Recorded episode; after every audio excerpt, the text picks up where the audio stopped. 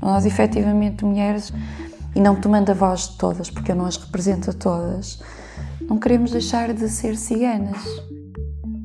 Quando comecei este podcast, queria conversar com mulheres que trazem uma perspectiva de género à forma como veem o seu mundo, ouvir o que elas têm a dizer, perceber que conflitos surgem quando se defende a igualdade entre mulheres e homens e como é que se resolvem estas situações, descobrir outras formas de ser feminista no dia a dia. Alguns contextos levaram-me a falar com duas, três pessoas para saber mais, mas desta vez ouvi só a Maria Gil. Meu nome é Maria Gil Sou mulher e cigana. Existo e resisto. De presença serena e com uma risada graciosa, a Maria Gil é atriz e ativista. A consciência de que era capaz de transformar as condições em que vivia tornou-se mais forte desde que encontrou o teatro comunitário. E a sua história mostra que a convicção de que é preciso lutar contra as desigualdades pode tornar-se uma força indomável. Começamos por falar sobre como é ser mulher cigana feminista. Qual foi o caminho até chegar a esta forma de ver o seu mundo? Eu, eu vou, não é retificar-te, mas eu sou mulher e cigana e feminista. Uh, eu, eu ponho sempre o i, porque efetivamente a minha condição humana, nasci como mulher, o i cigana é um acrescente cultural, é um acrescente social.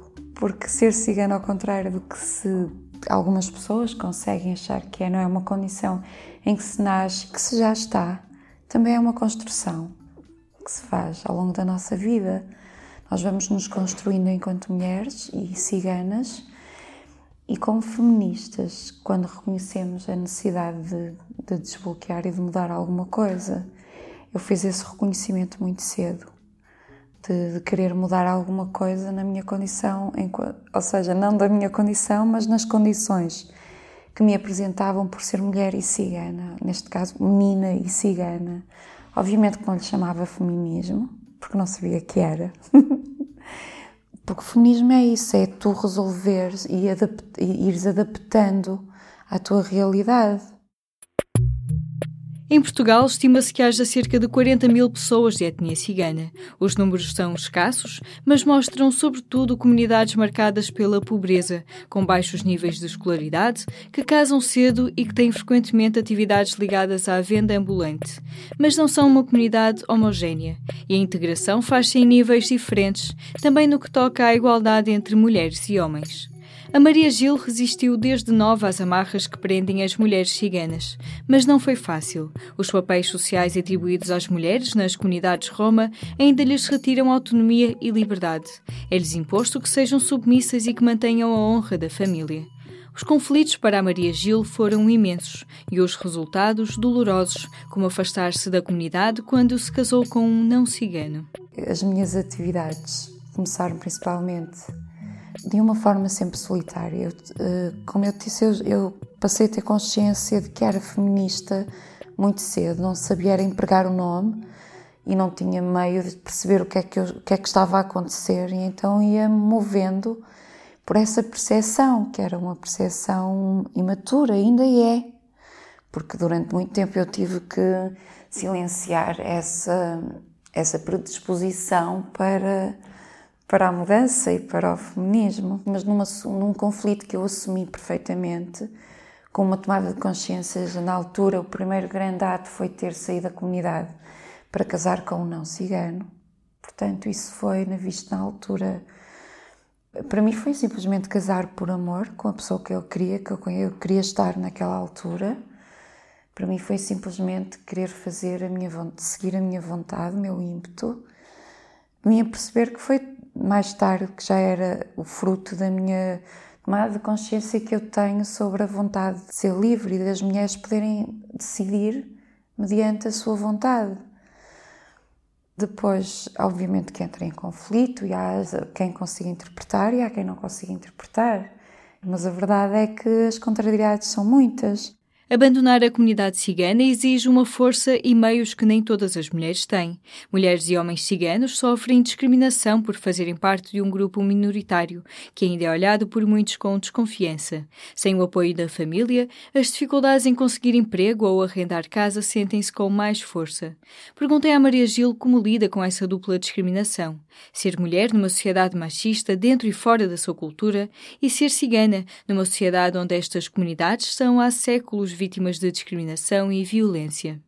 Atualmente, ser mulher e cigana é viver numa fronteira em que no meio dessa fronteira está uma fenda enorme e não tomando a voz de todas, porque eu não as represento a todas. Nós, efetivamente, mulheres, enquanto mulheres e ciganas e ativistas e feministas, não queremos deixar de ser ciganas.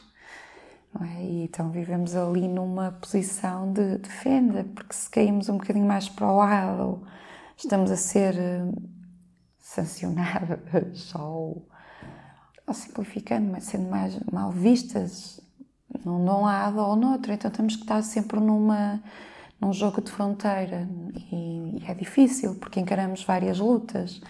Porque há um lado muito conservador, há um lado muito ignorante na parte dos ciganos, da mesma forma que há na parte da comunidade maioritária. Acho que toda a mulher e toda a mulher que tem consciência de que é necessário ser feminista, a luta é muito, muito idêntica. O que nos une é mesmo muito próximo. Infelizmente, ainda há as questões culturais que, que nos dividem. A cultura cigana é marcada pela tradição, uma tradição que, para a Maria Gil, não significa que as mulheres estejam sempre numa posição subalterna e na sua família nem sempre estiveram. Aliás, há várias ideias comuns sobre as comunidades ciganas que estão desfasadas da realidade. E há também muitas incompreensões no que diz respeito a uma questão de fundo. Em que consiste afinal a tradição destas comunidades? De que falamos quando falamos sobre uma cultura cigana? Essa é a pergunta que acho que ainda nenhum cigano conseguiu responder. Eu, eu vou ser mais uma das que não te vou conseguir responder o que é que é ser cigano.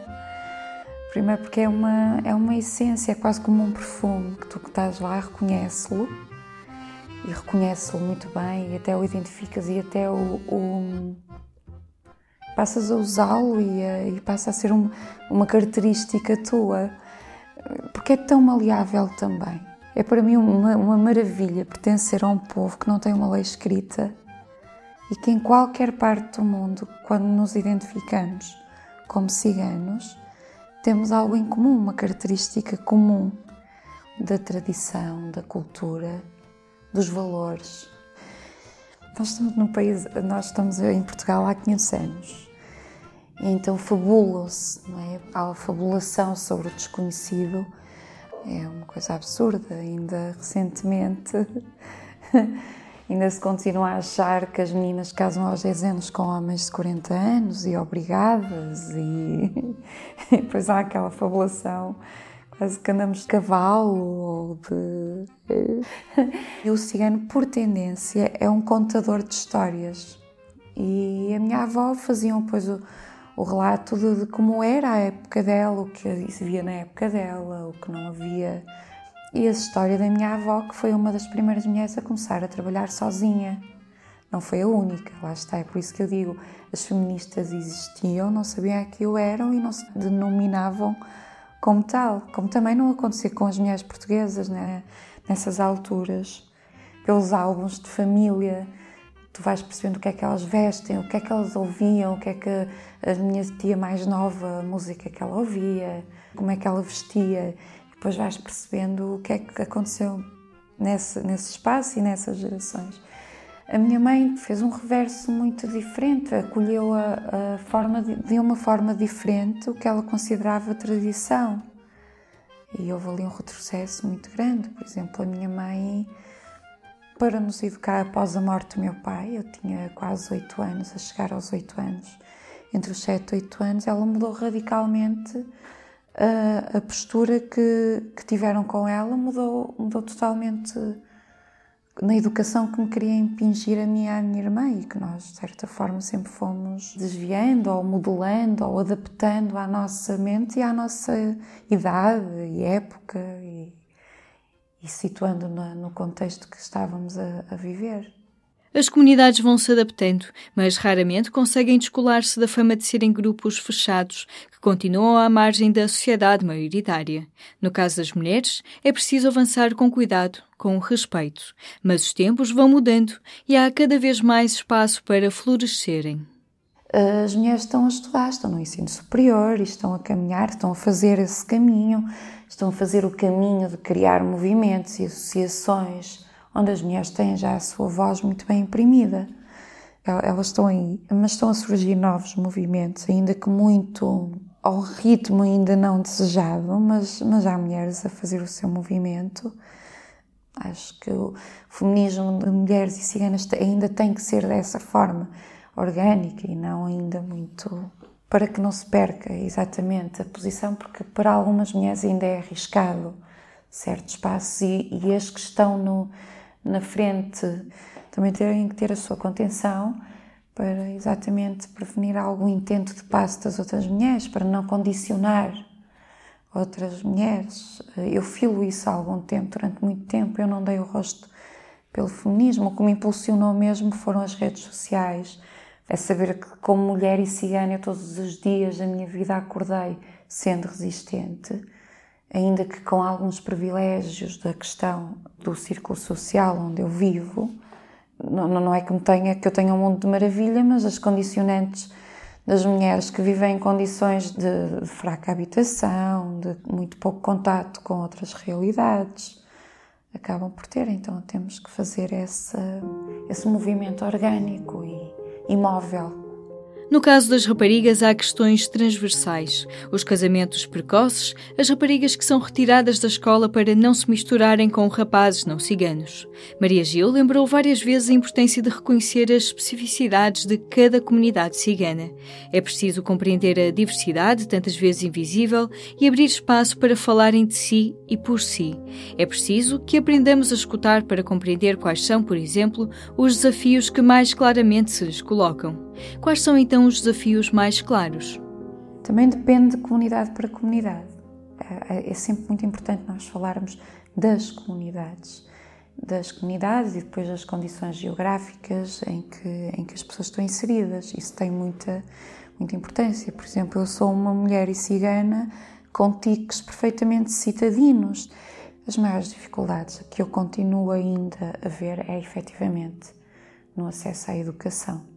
Há ainda comunidades que não, que não preveem que as meninas continuem a estudar.